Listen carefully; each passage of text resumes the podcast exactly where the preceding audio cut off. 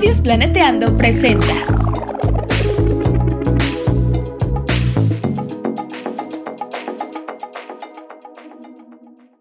Bienvenidas Bienvenidos. y bienvenides al chismecito ambiental, En este podcast nos preocupa nuestro hermoso planeta, pero también toda la vida en él. incluyéndonos. Queremos compartirles algunas reflexiones, ideas y echar el chal un ratito con ustedes y nuestros invitades. Pónganse cómodos y tomen agüita. Hola, ¿cómo están?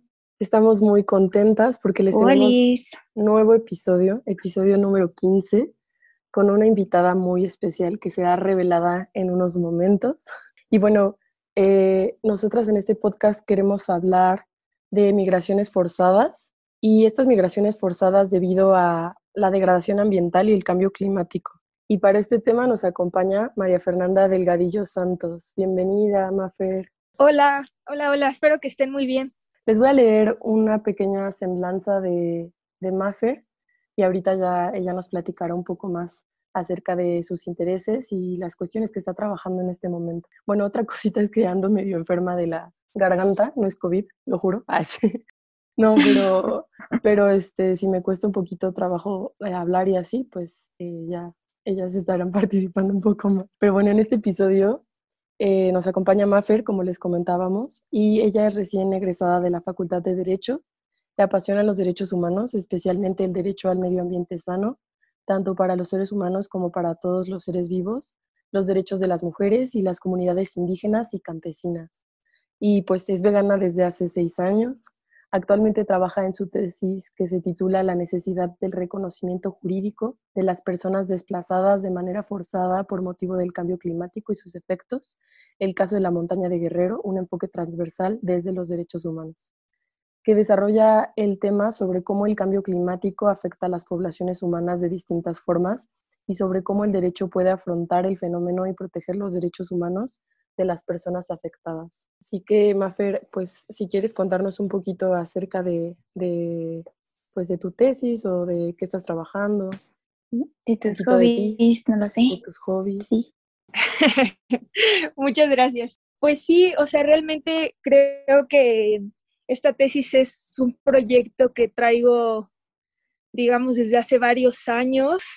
Digo, para empezar, creo que entré a la carrera, pues sí, con una inclinación totalmente de dedicarme al medio ambiente, ¿no? Eh, y pues poder hacer algo desde ahí. O sea, la verdad es que sí, al principio pensaba como en alguna ciencia, ¿no? Pero soy muy mala para las ciencias, entonces, eh, pues me fui algo más social y pues dentro de eso me pareció que el derecho podría ser una buena herramienta para la protección del medio ambiente. Entonces, pues ya de ahí, alguna vez estuve en algún concurso que precisamente consistía como en resolver algún caso de desplazamiento forzado y pues me enamoré así del, del tema y de todo lo que pasaba y ya investigando, pues llegué a este caso en la montaña de Guerrero, ¿no?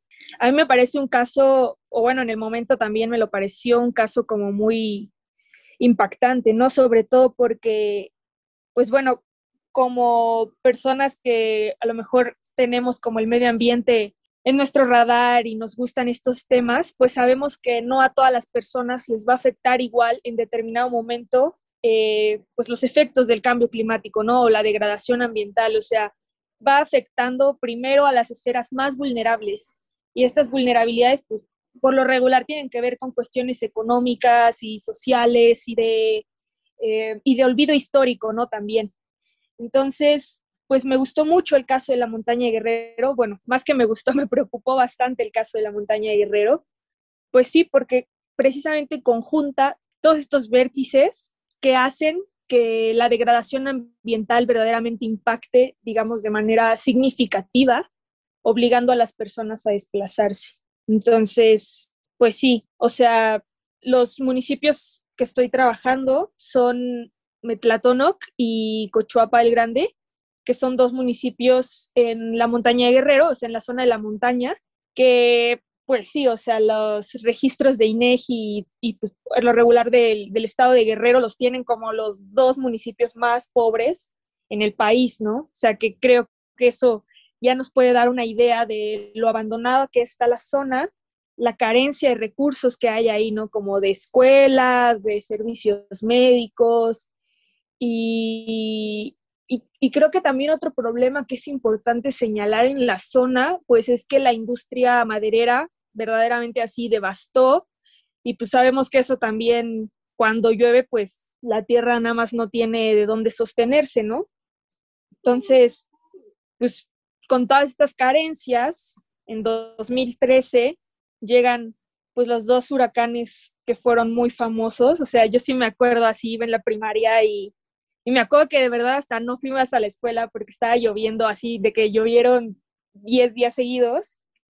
Y, y sí, o sea, los huracanes Ingrid y Manuel, que Ingrid entró por el Atlántico y Manuel entró por el Pacífico y se juntaron en el centro y pues bueno, destrozaron la mitad del país, pero pues justo como les decía, por la, por la vulnerabilidad previa que existía en la montaña, pues claramente se vieron mayormente afectados. Sí, estuvo, estuvo cañón. Pues sí, o sea, en, en, este episodio nos vamos a enfocar un poquito en lo que las tres podemos observar y lo que nos pueda compartir Mafer, pero en México específicamente. Pero nosotros quisiéramos preguntarte, entrando un poquito como al marco teórico, digamos, eh, pues, ¿qué es una migración o un desplazamiento forzado? Claro, eh, pues los desplazamientos forzados, digamos que eh, la ONU tiene unos principios que son como principios rectores para los desplazamientos y pues justo lo definen como personas o grupos de personas que se ven obligadas abandonar sus lugares de residencia habitual, ¿no? O sea que creo que es importante porque muchas veces, eh, como pasó en este caso, ¿no? Las autoridades dijeron como, no, pues la, las personas migraron, ¿no? Pero es que es diferente una migración, o sea, una migración puede ser hasta por cuestiones turísticas, ¿no? O sea, simplemente te quieres ir cuando un desplazamiento forzado es que las personas están viendo obligadas a irse por cuestiones muy específicas, ¿no? O sea, los desplazamientos manejan como conflictos armados, eh, pues huir por salvar tu vida, o sea, ya sea por amenazas o por crimen organizado, ¿no? Por ejemplo, también en nuestro país eso es muy común. Y entre ellas eh, incluye la, el factor de efectos del, del efectos medioambientales, ¿no? Entonces, eh, pues sí, creo que esto sería como la principal línea, o sea, que debemos manejar, es que no es una migración, digamos, al menos no puede entenderse así porque no es una cuestión voluntaria, o sea, es algo que totalmente escapa al, a las posibilidades de la gente, ¿no? O sea, la gente huye, que eso es muy importante. Y, por ejemplo, ¿qué papel juega la degradación ambiental y el cambio climático para las migraciones forzadas? O sea, ¿Es una de las causas principales para las migraciones forzadas o hay algunas otras en la actualidad? Mm, sí, o sea, algo aquí que justo me, me agrada que lo menciones, bueno, lo preguntes, es que, pues bueno, sabemos que en general atribuirle algo al cambio climático como tal es bien difícil. O sea, es como, o sea, es que sí puede ser el cambio climático, pero puede influir esto y puede influir aquello. Entonces, al final, digo, es una cuestión muy científica, ¿no? Que pues sí es bien complicado atribuirlo, ¿no? Como, por ejemplo, con lo que pasó con Ingrid y con Manuel. O sea, fue como, sí, o sea, son fenómenos naturales, ¿no? Y fueron fenómenos naturales, digamos, poco comunes, pero hasta la fecha, o sea, han pasado, fue en 2013, han pasado ocho años del evento y nadie se ha atrevido a decir, es que eso fue cambio climático, ¿no? O sea, entonces ahí tenemos una limitante. O sea, digamos, no nos atrevemos a hablar de desplazamiento forzado por cambio climático porque científicamente aún no hay como atribuirlo específicamente al cambio climático. Sí, o sea, porque para que tenga una atribución directa, o sea, el análisis estadístico tiene que ser brutal. O sea, incluso se tardaron un poquitín en decir que existía un, cambio climático. Bueno, no existe uno, sino cambios climáticos, ¿no? O sea que el sistema Tierra estaba cambiando. Se tardaron un ratito porque estadísticamente tiene que haber como evidencia, ¿no? Tiene que ser atribuible. Y eso sí está cañón porque pues como mencionas, los desplazamientos son multifactoriales. Entonces, pues sí. Pero también quisiéramos preguntarte, o sea, al respecto como de la, la cuestión del desastre construido socialmente. O sea, ¿cuáles crees que sean los factores que puedan aumentar este riesgo a los fenómenos naturales? Claro. Eh, algo que a mí me gusta mucho, o sea, es como esta digamos, perspectiva desde la cual no existen los desastres naturales, ¿no? Porque así es como los escuchamos en la, en la tele o en los noticieros, ¿no? Fue un desastre natural. O sea, es que creo que desde mi perspectiva los desastres naturales no existen. Son fenómenos naturales que impactan negativamente en las sociedades, ¿no? Entonces, tenemos que para que un fenómeno natural se convierta en un desastre, pues esto se tiene que unir a factores de riesgo, ¿no? Y justo eh, estos factores de riesgo pues pueden ir desde no tener un plan, ¿no? Por ejemplo, de rescate, no tener un plan de prevención, no tener, digamos, servicios eh, de protección civil, ¿no? Como básicos. Eh, otro factor de riesgo pues puede ser precisamente los, el acceso a servicios médicos. Pues creo que también ahí podemos hablar del acceso a la educación, o sea, cómo la gente está preparada para hacer frente a esto, ¿no? Sobre todo, creo que pues, cada región debe estar preparada para los fenómenos naturales que puede haber en, determinado, en determinada región, ¿no? Precisamente. Eh, y pues obviamente el factor económico juega ahí también un papel importante, ¿no?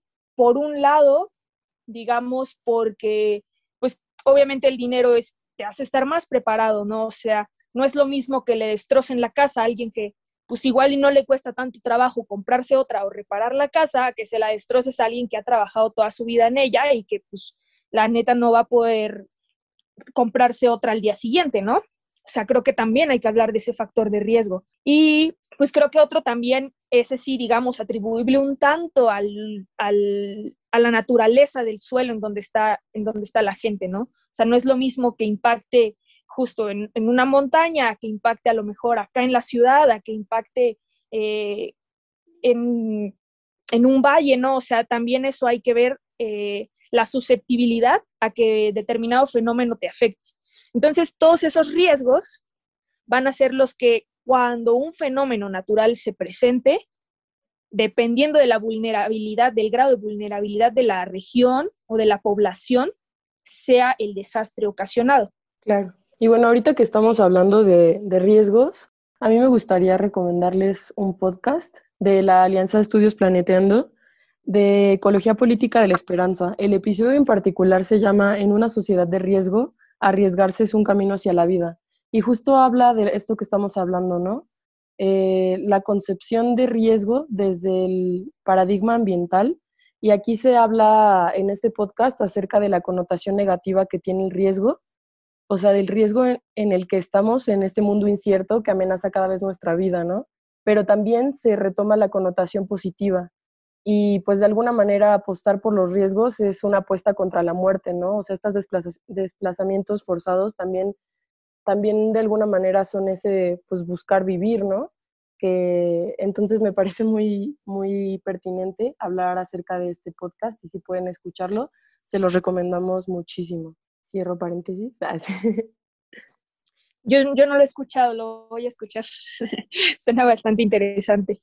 Sí, bueno, ahí, ahí no sé, no sé qué opinan ustedes, pero igual, como que también podríamos hablar como de esta capacidad que tendría una población como de adaptarse a ese, a ese fenómeno que ocurrió y a veces no, o sea, es que es súper complejo porque no necesariamente tiene que ver, digamos, con una capacidad económica, sino incluye, o sea, puede tener que ver obviamente, ¿no? Con la capacidad económica, pero también tiene que ver como con una cuestión que incluso las personas que están en ciencias sociales no les gusta decir resiliencia porque pues es un concepto que viene de la física y está como medio gacho extrapolar un, un concepto físico de un resorte a, a cómo funcionan ¿no? las personas y, y, estas redes como de personas ante los desastres y así. Entonces es bonito y, y, no, no me gustaría romantizarlo, pero sí tiene que ver, por ejemplo, que una sociedad o que un grupo se esté como que más eh, unido, digamos, susceptible a adaptarse o a, a, colaborar ante un desastre. Y vienen aquí cosas muy, muy interesantes al respecto que, bueno, ya como que me spoileo una, una parte, pero también nos gustaría eh, preguntarte si esta degradación ambiental, como vienes mencionando, podría estar aumentando este riesgo. O sea, si nos podrías dar como ejemplos específicos de cómo la degradación ambiental, no solo la que se va dando, digamos, acentuada por el cambio climático, sino la que puede ser provocada también, puede aumentar eh, pues este riesgo ante los eventos. Sí, o sea, justo a mí, justo a mí sí me gusta hablar de la palabra resiliencia, ¿no? O sea, pero creo que pues sí es un trabajo, como tú dices, ¿no? De, de unión entre, la, entre las poblaciones y creo que también ahí pues el gobierno debería jugar un papel importante, ¿no? Justo estar apoyando a las comunidades a adaptarse, ¿no? Como tú lo dices. Y, pues es algo que en el caso de la montaña justo pues no lo vimos, o sea, la, la, la comunidad años tenía de estar abandonada, o sea, el índice de pobreza extrema además es del 94%, y el resto, o sea, ni siquiera es como que tengan acceso a más, o sea, simplemente no están en pobreza extrema, sino solo pobres. Entonces, pues sí, o sea, creo que, creo que como tú dices, es muy importante pues poder hacer adaptables a las, a las poblaciones, pero fue algo que acá no pasó, o sea, digamos, violencia institucional y abandono histórico, ¿no? Por parte del gobierno, tanto federal como del estado de Guerrero mismo, ¿no? Que fue algo que después sucedió también, o sea, cuando viene el huracán, eh, incluso hay varias notas de prensa, sí, si googleamos como la montaña de Guerrero, Ingrid y Manuel, o sea, hay eh, notas, ¿no? Que señalan precisamente la molestia de la gente, ¿no? Y, como dicen, como no, es que primero rescataron a extranjeros y primero rescataron este, Ixtapan y luego pues, simplemente se olvidaron de nosotros, ¿no? Y, y, acá estamos años después con nuestras tierras pues, ya eh, inútiles, ¿no? Porque pues el huracán deslavó todo y pues nada más no nos atienden, ¿no? Que fue lo que los va a forzar a, a migrar, bueno, a, a, desplazarse después, pero sí, o sea, y justo en lo que mencionas también de, de la, los factores de la degradación ambiental, pues por supuesto que juegan un papel importante, ¿no? O sea, por ejemplo, en la montaña, como, como lo mencionaba hace rato, existía esta degradación del, del suelo, o sea, hay, había como la industria de la madera, ¿no? Pues ya había deforestado todo y pues el suelo simplemente no estaba preparado para recibir una lluvia de los tamaños que trajeron Ingrid y Manuel, ¿no? Por eso tantos deslaves y por eso pues, la gente se quedó ahí enterrada y por eso las tierras quedaron inservibles, ¿no? creo que también es muy importante hablar de esa parte, que como tú dices, ahí sí fue totalmente generada pues por una industria, ¿no? Y por acciones humanas que al final afectaron el medio ambiente. Creo que también otros factores pues son, por ejemplo, las sequías, ¿no? O sea, si se seca en una zona el, eh, la fuente de agua, pues es muy probable que ante cualquier fenómeno que ocurra, ¿no? Pues la gente diga como, no, pues me voy, o sea, ya no tengo agua y luego esto, pues no, o sea, simplemente no se puede, ¿no? Creo que también hay que hablar de la desertificación de los suelos, del agotamiento de los minerales de los suelos, ¿no? Que todo eso, aunado a, a otros fenómenos, ¿no? Que pueden ocurrir, pues la gente no prefiere, ¿no? Sino que, como decía Violeta, la única, la única posibilidad que tienen, pues, es huir, ¿no? Y, y buscar sobrevivir a ese riesgo que está implicando vivir en donde viven, ¿no? Que pues es la muerte. Y que también siento que en el caso de Guerrero fue muy complicado porque se tuvieron que desplazar y una vez desplazándose pues recibieron muchísima violencia, ¿no? O sea, fueron arrancados casi de, del lugar donde ya, ya habían podido instalarse, ¿no? Entonces, como que creo que depende mucho de las circunstancias y de la situación en la que se encuentren las comunidades, porque como dice Beca, yo siento que, que, fortaleciendo estos lazos entre las comunidades y fortaleciendo esta capacidad de organización, se pueden prever muchas cosas, a pesar de que no se cuente tal vez con los recursos económicos como tal, pero sí, o sea, vienen muchos factores involucrados, ¿no? Y entonces después de que, después de que ellos mismos se ven forzados a reubicarse, no me acuerdo a dónde era, pero pues tú lo has de tener muy claro, pero que se vuelven a mover y entonces ahí es donde son agredidos con armas y, y pues eh, empieza toda esta cuestión de violencia directa, entonces inmediatamente ocurre un debilitamiento social, ¿no? Entonces, este, si bien empezó esta migración forzada por la degradación ambiental que se tradujo también en inundaciones, en deslizamientos de laderas o en sequías o heladas, como comentas, Mafer, creo que ya era imposible habitar esos lugares, ¿no?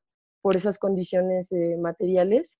Y una vez que, que, son reubicados, pues, pues también se la, se la pasan mal, ¿no? O sea, como que si no tienen ningún apoyo de algún otro lado, pues es difícil que la comunidad siga eh, pues sustentándose. Entonces ahí a mí me gustaría preguntar, o sea, comparándolo con, con otras consecuencias de manejo de fenómenos naturales en México, o sea, si nos pudieras decir algunos ejemplos de algunos otros fenómenos naturales que han ocurrido en México y qué consecuencias han tenido, y además decirnos como desde tu punto de vista, cuáles han sido eh, los desaciertos para llevar a cabo como estas estrategias protectoras ante los fenómenos naturales o, qué sería lo ideal hacer a nivel este gobierno, a nivel comunidad, este que nos contaras un poco acerca de eso. No se vayan, vamos a un corte breve. Estudios Planeteando es una casa productora de contenido socioambiental, científico y cultural que busca un mundo más justo para todos. Si quieres apoyar en esta causa, ingresa a www.patreon.com diagonal planeteando y dona al menos 20 pesitos al mes. Continuamos. Pues sí, o sea, justo como lo mencionas, acá tenemos violencias múltiples, ¿no? O sea, por un lado, primero tenemos el abandono histórico, ¿no? O sea, el olvido en el que estaba la comunidad cuando llegan los fenómenos naturales, ¿no? De Ingrid y Manuel. Después tenemos el abandono durante la tormenta, o sea, las personas de ahí mencionan es que empezaron a salvar a otras personas, a otras comunidades, ¿por qué a nosotros no, no? Luego tenemos el que viene después, o sea, la gente pedía ayuda, ¿no? Y le pedía ayuda al gobernador y al presidente municipal y pedía ayuda a, incluso a, a nivel federal, ¿no?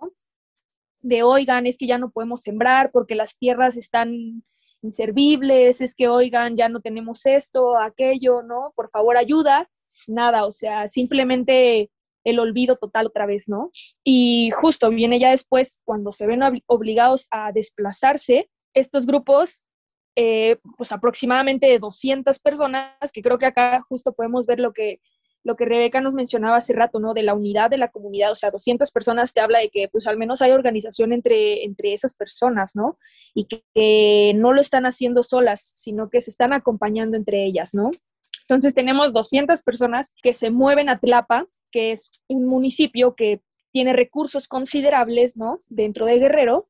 Se desplazan, ahí encuentran un terreno y dicen como, bueno, pues aquí abren campamentos. Después resulta que el terreno tiene dueño. El dueño manda a alguien a, decirles como, oigan, se tienen que ir, esto no es propiedad pública, ¿no? Como para que estén aquí ellos le piden ayuda, o sea, todavía piden ayuda al, gobernador, ¿no? Y le dicen como, oye, pues es que no tenemos a dónde más irnos, por favor, ayuda, ¿no? Otra vez nada, y justo como mencionas, llega esta parte que pues teóricamente es conocido como desalojo forzado, ¿no? Que es pues precisamente obligar a las personas a irse de un lugar en donde están establecidas.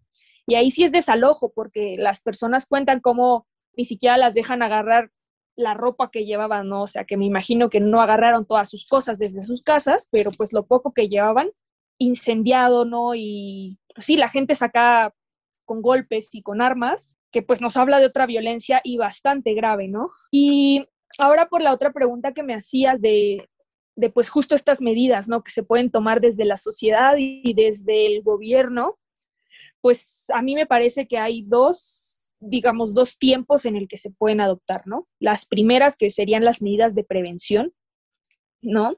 Y en esas medidas de prevención creo que los ejemplos perfectos los tenemos en el caso de la Ciudad de México con los temblores, ¿no? O sea, simulacros, la gente, pues al menos después de, de 2017, ¿no?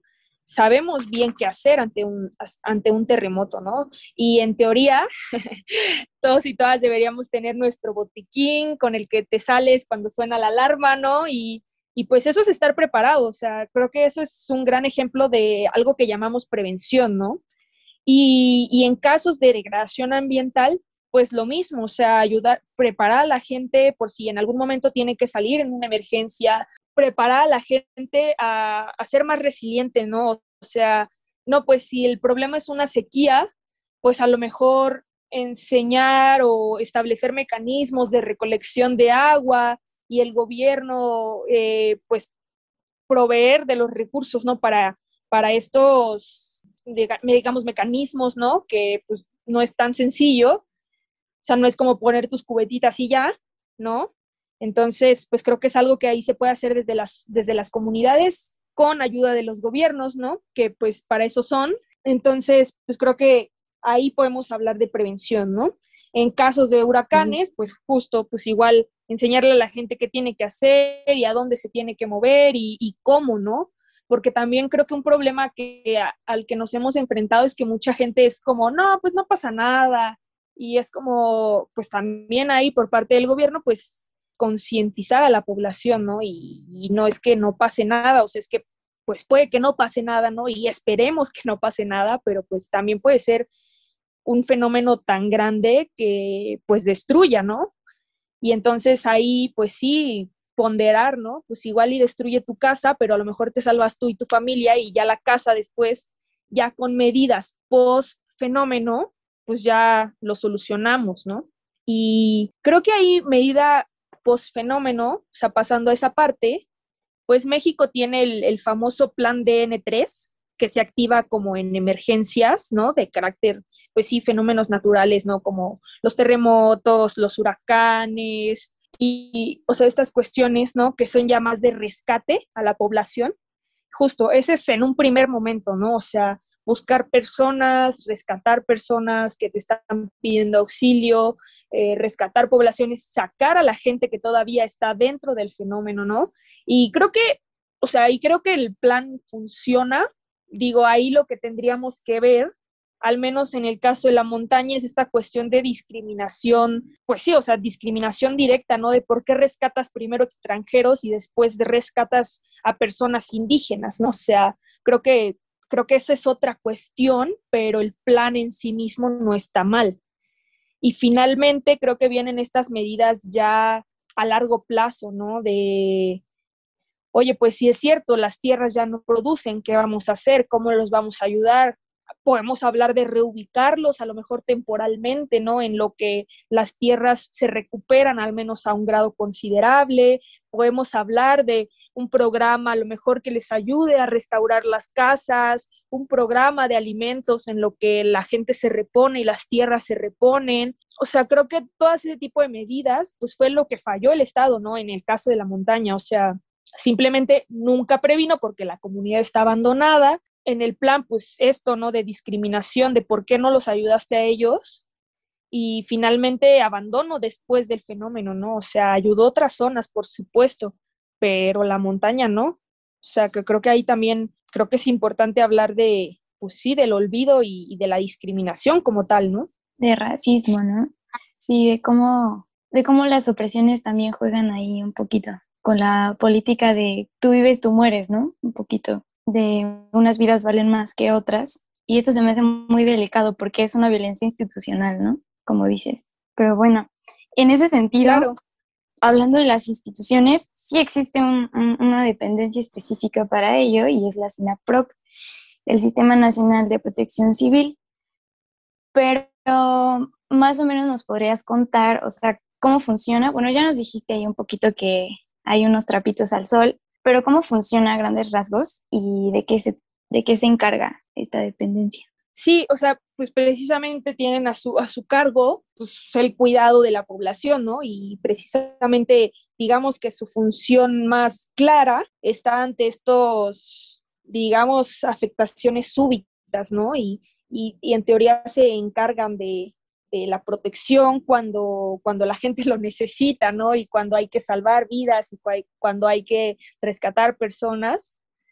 Pero o sea, a mí, como, como les comentaba, me parece que no hay en sí mismo un problema, digamos, institucional, sino ahí habría que revisar, pues, qué pasa, ¿no? Con, con la violencia histórica y estructural que hay ahí y por qué, o sea, y también de dónde viene la instrucción de salvar unas vidas antes que otras, ¿no? Porque creo que el problema se sienta ahí o sea, no es como tal que no funcione, porque a mí me parece que funciona y me parece que lo hemos visto, ¿no? Digo, a lo mejor no hay recursos humanos suficientes, o sea, no hay gente suficiente ahí, a lo mejor no tiene todo el dinero del mundo, ¿no? Pero me parece que funciona y el problema está en cómo lo estás organizando para que atienda a cierta población antes que a otra. Sí, al Y bueno, pues no sé si nos quieras platicar algo más, pero como conclusión a nosotras nos gustaría preguntar, entonces, ¿qué retos hay desde el derecho y las políticas públicas para hacerle frente al desplazamiento de personas por razones medioambientales? así como de manera general. Claro, claro, claro. A mí, pues justo esa pregunta me, gusta bastante, ¿no? Y, creo que es lo que estoy intentando acá plantear en mi tesis, que pues es precisamente que al menos en México a nivel federal no hay una ley de desplazamientos forzados. Entonces, no podemos identificar los desplazamientos forzados y, digamos, jurídicamente no existen, ¿no? Porque pues no hay una ley y no los puedes ubicar porque, pues no. Entonces, lo que nos queda es hablar de a lo mejor migración, que como ya les decía, pues no, no es lo mismo, o sea, la migración puede ser hasta no más porque pues me quiero ir a pasar unos días con mi tía, ¿no? Que vive en otro estado, ¿no? Entonces, creo que ese es un principal factor, ¿no? Que, desde el derecho nos, nos está faltando, ¿no? Una ley. Ya hay por ahí una iniciativa que ya pasó en, en Cámara de Diputados, pero pues en el Senado está ahí atorada la verdad es que no veo para cuándo pase. Revisé la iniciativa y a mí me parece bastante completa, ¿no? O sea, sí retoma bastantes cuestiones de derecho internacional. Las definiciones de desplazamiento me parecen correctas. Creo que ahí también no incluye precisamente, o sea, sí incluye fenómenos naturales, desastres naturales, ¿no? Pero no incluye, eh, pues, justo como cuestiones más bien atribuibles al cambio climático y a la degradación ambiental como progresiva, ¿no? O sea, como lo puede ser una sequía, o sea, una sequía no es como súbita, ¿no? Y fácilmente identificable como lo puede ser un huracán, ¿no? O sea, una sequía son años y años en el que la población se va dando cuenta, ¿no? De cómo empiezan a faltar las lluvias y cómo el, terreno se empieza a degradar, pero digamos no es tan, tan visible, ¿no? Eh, y eso también por ahí les está faltando, o sea, creo que ahí sí hay como esa, esa parte de las deficiencias. En Guerrero, precisamente los huracanes pues fueron en 2013, en 2014 se hizo una ley de desplazamiento forzado. A mí la ley en sí misma me parece correcta, me parece pues que está completa, digamos, pero por ejemplo al caso de la montaña no se les aplica, o sea, simplemente, o sea, hasta la gente así les ha pedido, no, pues es que por favor aplíquenos esa ley, ¿no? O sea, somos desplazados forzados. Y no, o sea, simplemente creo que ahí también hay que hablar de la parte de, pues un poco del querer, ¿no? De las autoridades, o sea, pues en qué momento van a voltear a ver el caso, ¿no? Porque, pues a mí me parece que el abandono histórico habla por sí mismo pero ya para que estemos en este grado y que ya los hayas ido a sacar de manera forzada, ¿no? De un terreno en el que estaban, digamos, resguardando sus vidas porque es lo que están haciendo, y aún así sigas sin querer aplicarles una ley que pues es completamente aplicable, ¿no? Creo que ahí también ah, falta un poco de visibilidad del caso, ¿no? O sea, no mucha gente lo conoce, no mucha gente sabe lo que está pasando, y a mí sí me parece que no hay mucha información pues porque se, pues por las personas de las que se trata, ¿no? Que históricamente han sido abandonadas, históricamente han sido olvidadas, pues tampoco van a tener visibilidad en sus problemas, ¿no? Que ahí sí me parece, digamos, grave y, preocupante, ¿no? Porque, pues, ¿en qué momento, no? O sea, ¿en qué momento el Estado va a voltear para allá? O sea, ya tienes ahí la ley, al menos a nivel estatal, que pues podría ayudarlos, pero simplemente no se aplica porque pues así pasa con las leyes en México, ¿verdad? De repente. Entonces creo que ahí tenemos dos cuestiones. Por un lado, la falta de ley, la falta de legislación y por otro, la falta de voluntad política ¿no? de, nuestros gobernantes. Y pues también, o sea, si se quiere hablar también ahí, pues un poco de falta de presión social, ¿no? Porque como les decía, no es un caso muy visibilizado, no es un caso muy atendido y pues en consecuencia no es muy, no es muy público, digamos, no hay mucha, eh, no hay mucho apoyo por parte de la ciudadanía también. A mí, ah, yo estoy de acuerdo y, y me gustaría agregar que pues en el caso específico, o sea, de los desplazados climáticos, pues se trata, es un tema que refleja lo injusto que son los cambios climáticos, porque quiere decir que son más vulnerables los que menos contribuyen y los que menos recursos o capacidad de adaptación tienen son los más vulnerables a estos fenómenos, eh, pero son los que menos contribuyen al cambio climático, ¿no? Entonces, como que el abordaje, primero el de adaptación, no sé qué opinen ustedes, pero a mí me parece más una cuestión de sobrevivencia o supervivencia, no sé cuál es el término correcto, pero me parece más eso que de adaptación. ¿no? Y por otro lado, es un llamado casi, casi que kantiano, ético, de disminuir las emisiones.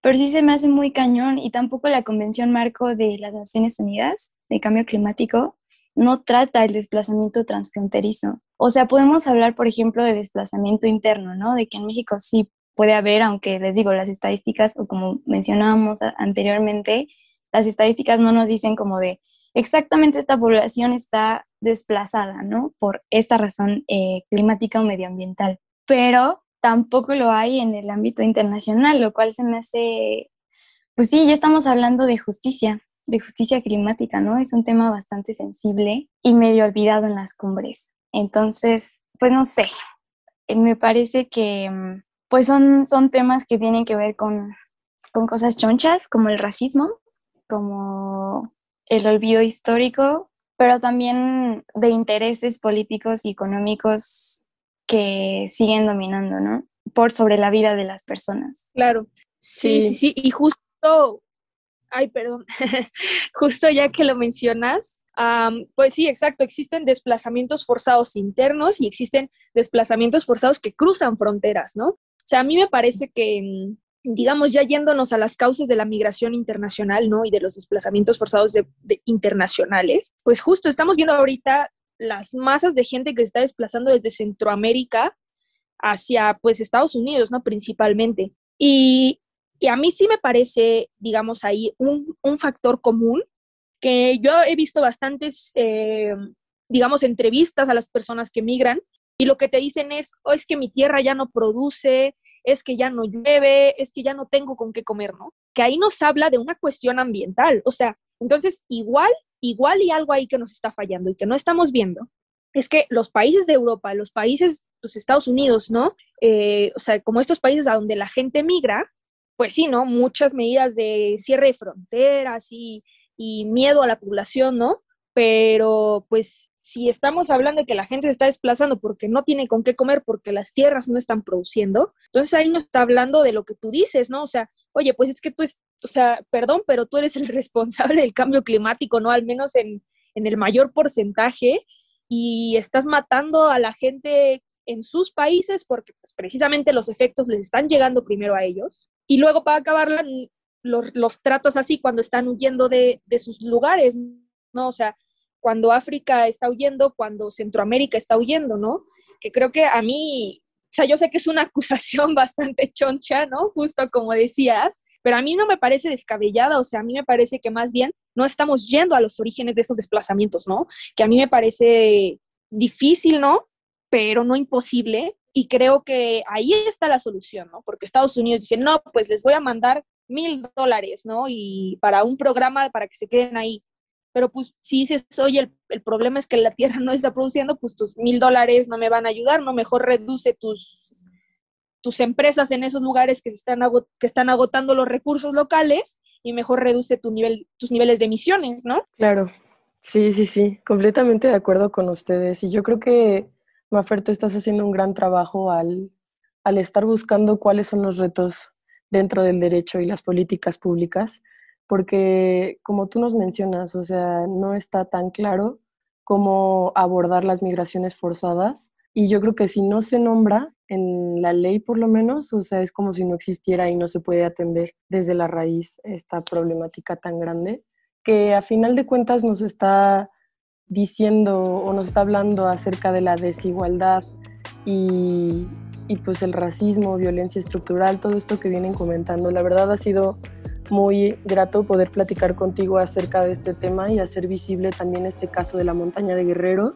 Muchas Sí. gracias. Muchas gracias a Me ti. gustó mucho platicar con ustedes. Igualmente. Igualmente, gracias por compartirnos tanto. Un abrazo. Un abrazo.